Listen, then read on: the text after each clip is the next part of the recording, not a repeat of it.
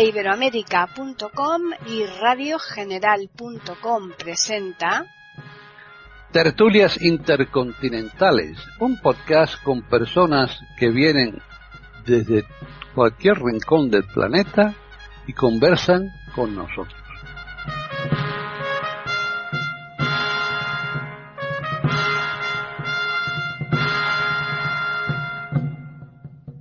¿Qué tal? Bienvenidos una vez más aquí a iberoamérica.com y más concretamente al podcast de tertulias intercontinentales. Antonio Cuellar está aquí también con nosotros ya presto para charlar un ratito y contarnos una serie de pues eh, circunstancias, de elementos. Bueno, lo primero hay que subir a bordo ¿eh? para el programa. Ah, no me digas, tenemos que embarcarnos. Sí, sí, sí. Ah, bien, bien, bien. O sea, que lo que nos vas a contar tiene que ver con el agua. Sí, sí.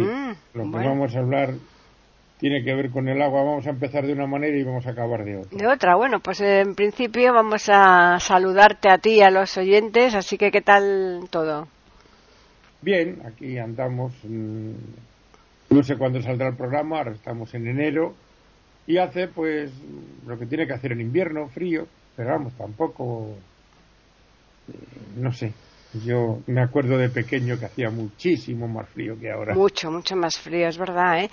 Yo recuerdo que se me pasan los inviernos y casi casi no utilizo la ropa que tengo de invierno de esa pura y dura, ¿no? Me, con otras cosas que sí que me dan calor, pero ni mucho menos a lo mejor la, los abrigos y las bufandas esas tremendas y gorros y guantes, ¿no? Que, que, siempre estás... No, no, eso, Esto ya pasó a la historia, ¿verdad? De momento, tal como está haciendo, no. Pero bueno. Bueno, pues hoy, de, qué vamos a hablar? Porque no vamos a hablar de quién, sino de qué, ¿no? Vamos a hablar de cómo empieza o cómo se pasa de la vela al vapor. Ajá. Uno de los grandes hitos de la humanidad. Desde luego. Porque desde el principio el hombre ha navegado ha sido la manera de contacto entre unas, unos pueblos y otros, el comercio, sobre todo, lo que movió siempre la navegación fue el comercio. Claro.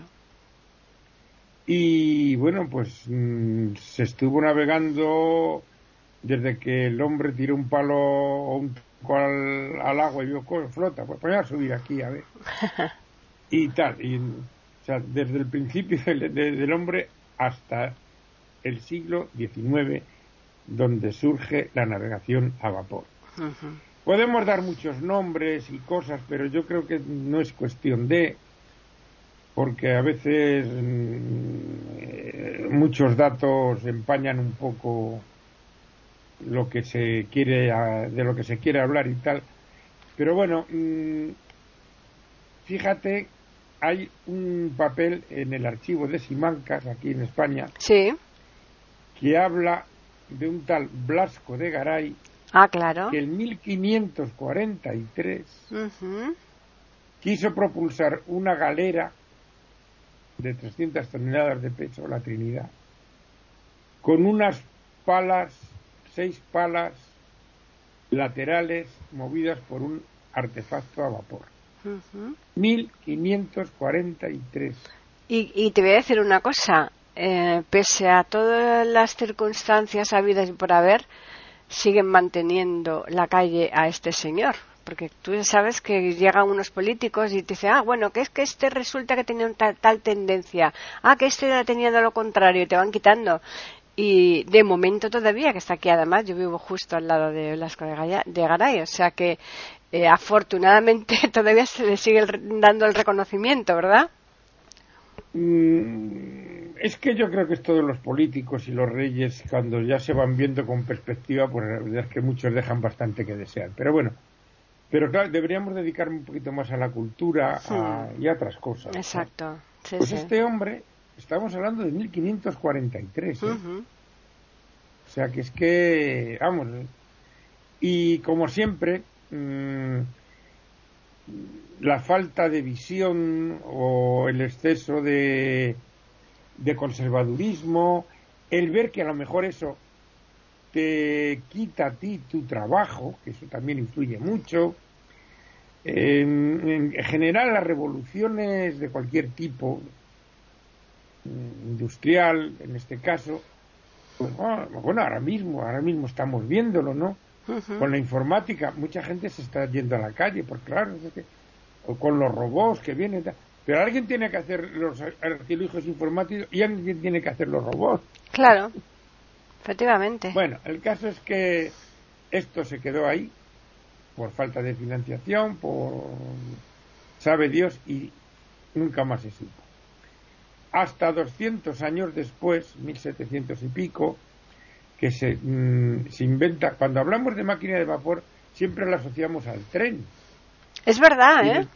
No, claro, es que, eh, eh, vamos a ir aclarando términos, porque en realidad son locomotoras de vapor. Claro. No máquinas de vapor porque se inventa la máquina de vapor en el siglo XVIII y desde el momento que se inventa, que lo primero que se hace es poner un telar a funcionar, un telar mecánico movido a vapor, pues enseguida se pensó en intentar adaptar esa energía a los medios de transporte. Entonces, pues mm, empiezan a surgir en, en, Inglaterra, en Francia, en Estados Unidos y tal.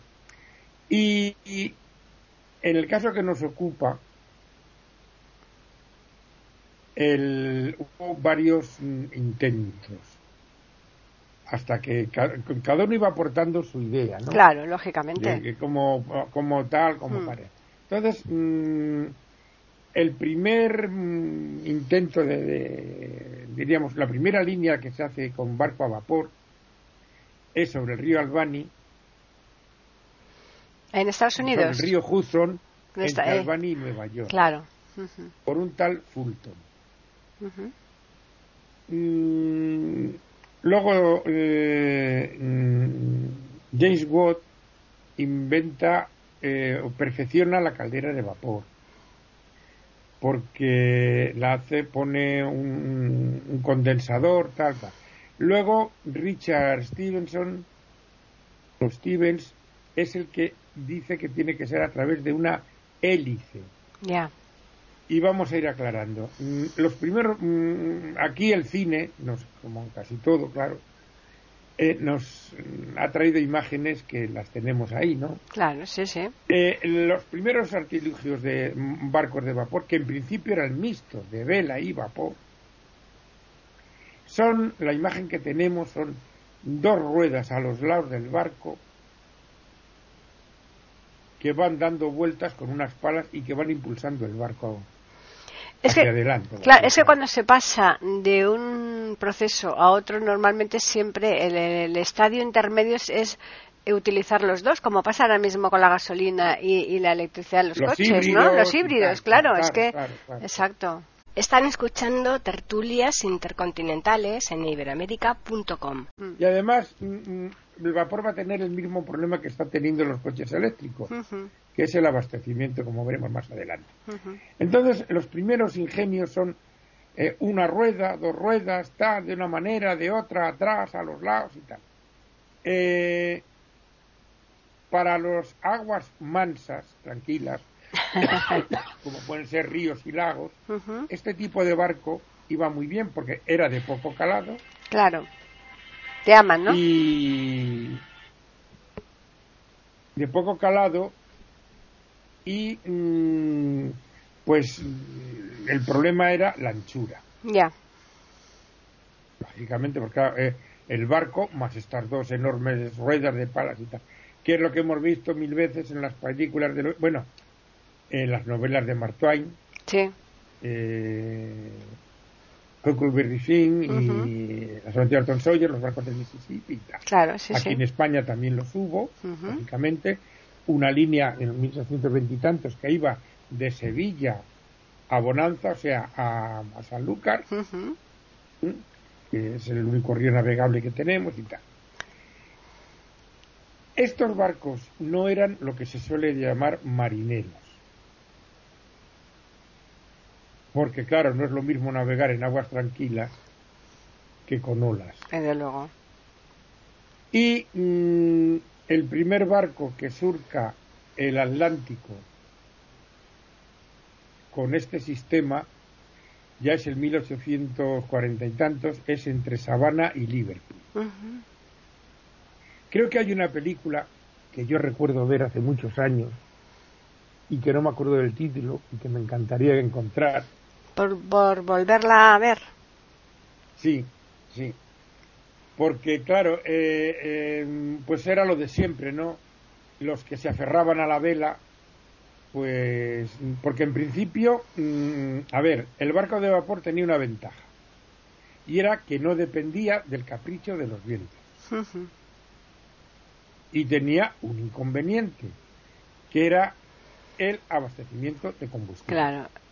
Se te acaba en mitad de una travesía y ¿qué Claro, haces? entonces eh, hay que ir ganando, tenías que tener mm, estaciones, o sea, puertos eh, más o menos cercanos para Mm. abastecerte, como ahora pasa con los coches eléctricos. Exactamente. ¿eh? En cambio, el viento, pues mm, sopla siempre, o casi siempre, pero mm, cuando no sopla, las calmarchichas, se llaman, o sea, hay parado porque no hay viento, o sopla en la dirección que no te conviene, etcétera. O sea que aquí ya empezamos a tener, ver ventajas e inconvenientes, ¿no? Por eso el, el cruzar el Atlántico ya era una autonomía muy muy grande, ¿no? Sí. Porque claro, eran, eran, eh, Muchos kilómetros. mu- muchos kilómetros y mucho tiempo. Exacto. Entonces hay una guerra ahí, diríamos, entre mm, esto, la velocidad, la practicidad, el peligro, porque claro, mm, estos barcos en el mar con este tipo de ruedas eran muy poco marineros, que suelen decir lo- los navegantes, ¿no? Mm, costó muchas vidas, muchos accidentes, etcétera. Entonces, este hombre, Richard Stevenson, es el que mm, dice que hay que hacerlo con una hélice. O sea, con un mecanismo que de las calderas salga un eje hacia atrás y las palas como lo que es una hélice, ¿no? Que, tam- palas que también existe, que, también existían los, los aviones con hélices igualmente, que todavía existen, yo creo que claro. algunos. Sí, todavía queda alguno por ahí. Ujú. Sobre todo avionetas. y. Sí. Entonces, mm, eh, ese sistema es el que va a hacer que la navegación a vapor por el mar sea la que al final se imponga sobre la vela. Porque en estos, eh, a mediados del siglo XIX, mm, surge un tipo de barco de vela, unos barcos preciosos, la verdad es que mm, la estampa es muy bonita, que se llaman Clipper. Clipper. Clipper, sí. Es- pero ¿no había unos mecheros que se llamaban también así? ¿Los Clipper? Mecheros. Los Clipper. Sí, hay un tipo de mechero. Ajá. Sí, pero mm, basado en estos barcos, o sea, cogido del nombre del barco.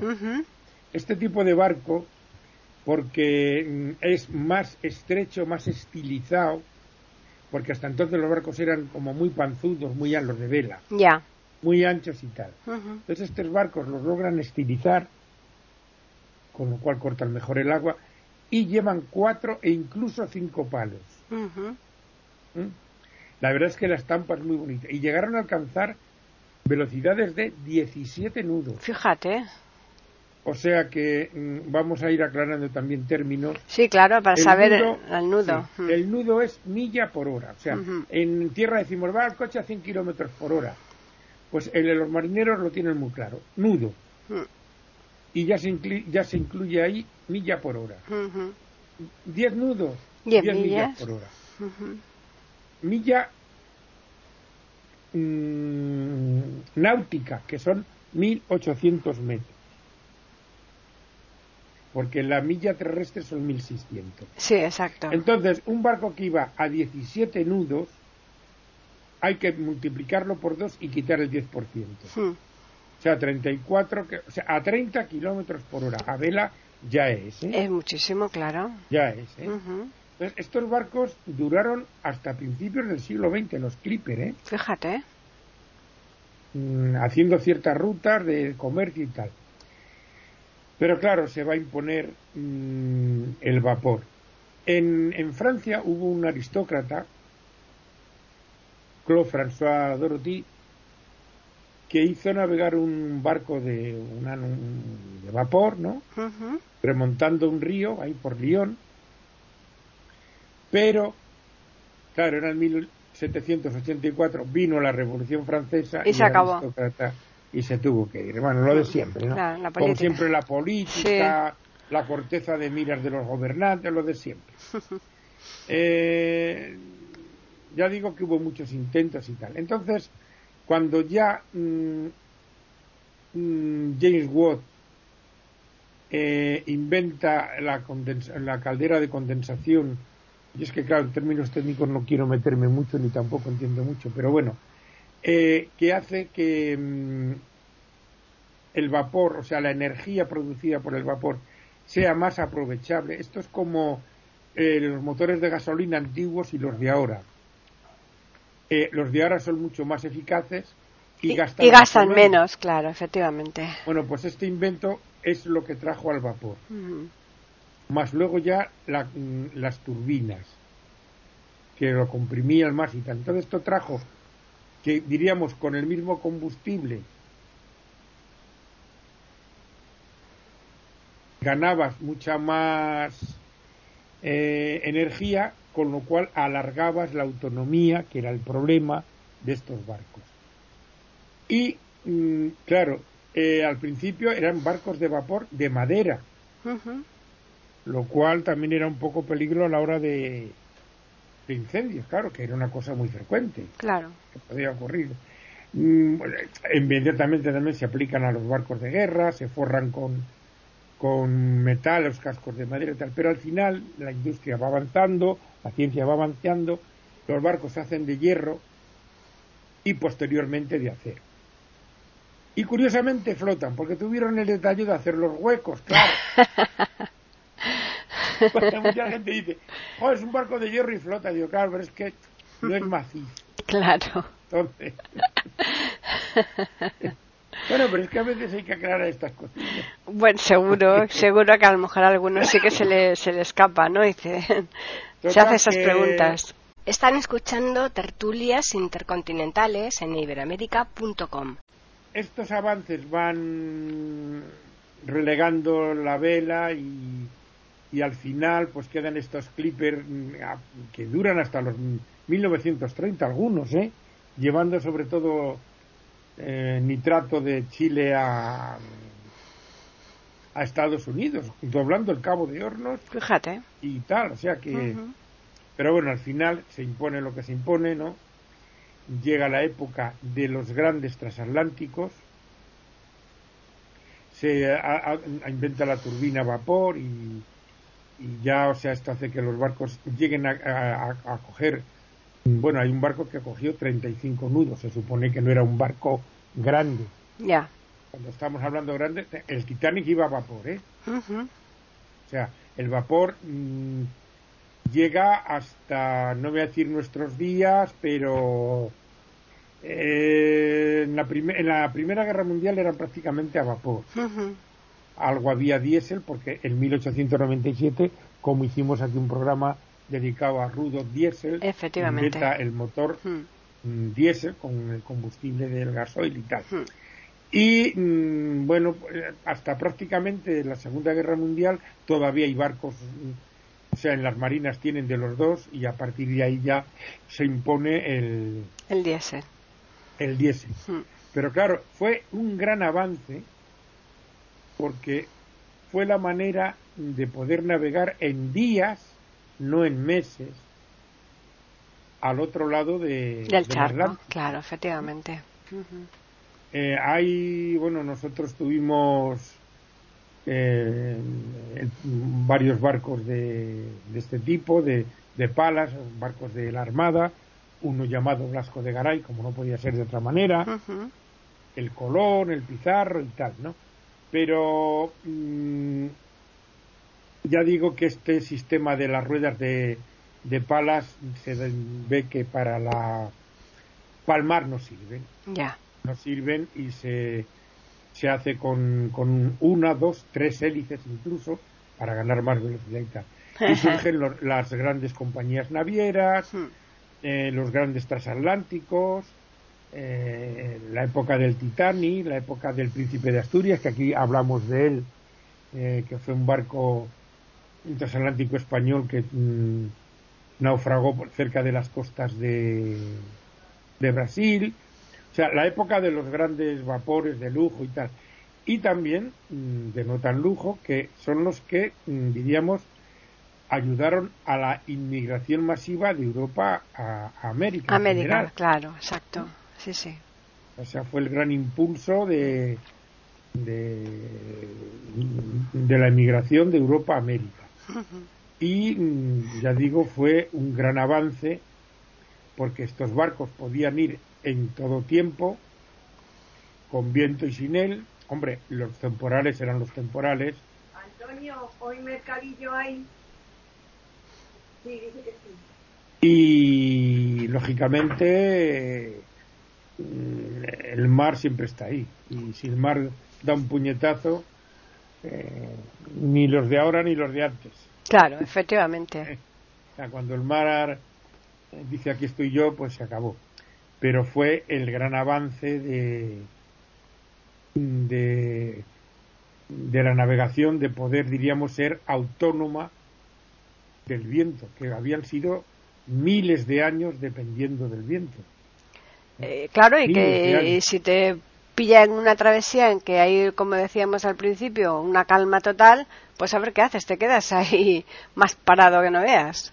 Claro, eso, eh, eso por un lado. Luego lo que el viento en contra y luego otro otro inconveniente que tenían los barcos de vela era que cuando había temporal, o sea, viento muy fuerte, Se rompían las velas y fíjate un peligro. claro, la- la- eh, o sea, eh, a mí que me gusta mucho el tema de la navegación y he leído mucho y leo muchas novelas y, y me gusta mucho este tema, pues mm, eh, los vientos tienen varios mm, fresco, frescachón, temporano y lo- navegar a capa, que es mm, hacer capa, pues cuando la capa era prácticamente sin- porque las velas diríamos se enrollan Hmm, o se desenrollan, claro.